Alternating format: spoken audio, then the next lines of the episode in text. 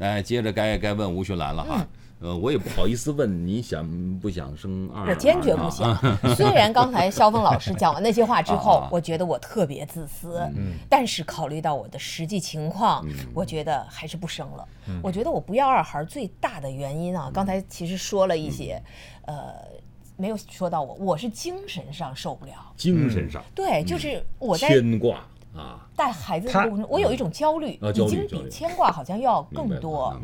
我会担心他的啊安全。你比如说，他比较内向，尽管我知道他考试成绩什么都不错，嗯他绝对不是智力有问题，语言功能也没有问题，嗯但是我还是会有焦虑。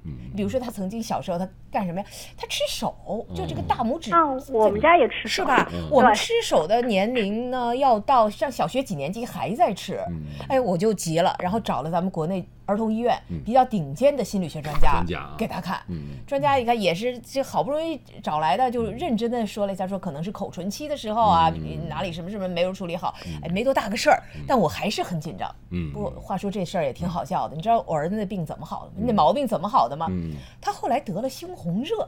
呃哎，，有一度北京哎，这个某个季节流行行猩红热热啊，然后我就告诉他，你你再吃熟，你以后还得得猩红热，你还不能上学，你还不能吃这吃那，你你还得打针，嗯就马上就不吃了。所以呢，心理医生 我就等于是浪费医疗资源了。所以就类似这样的事情，他让我焦虑。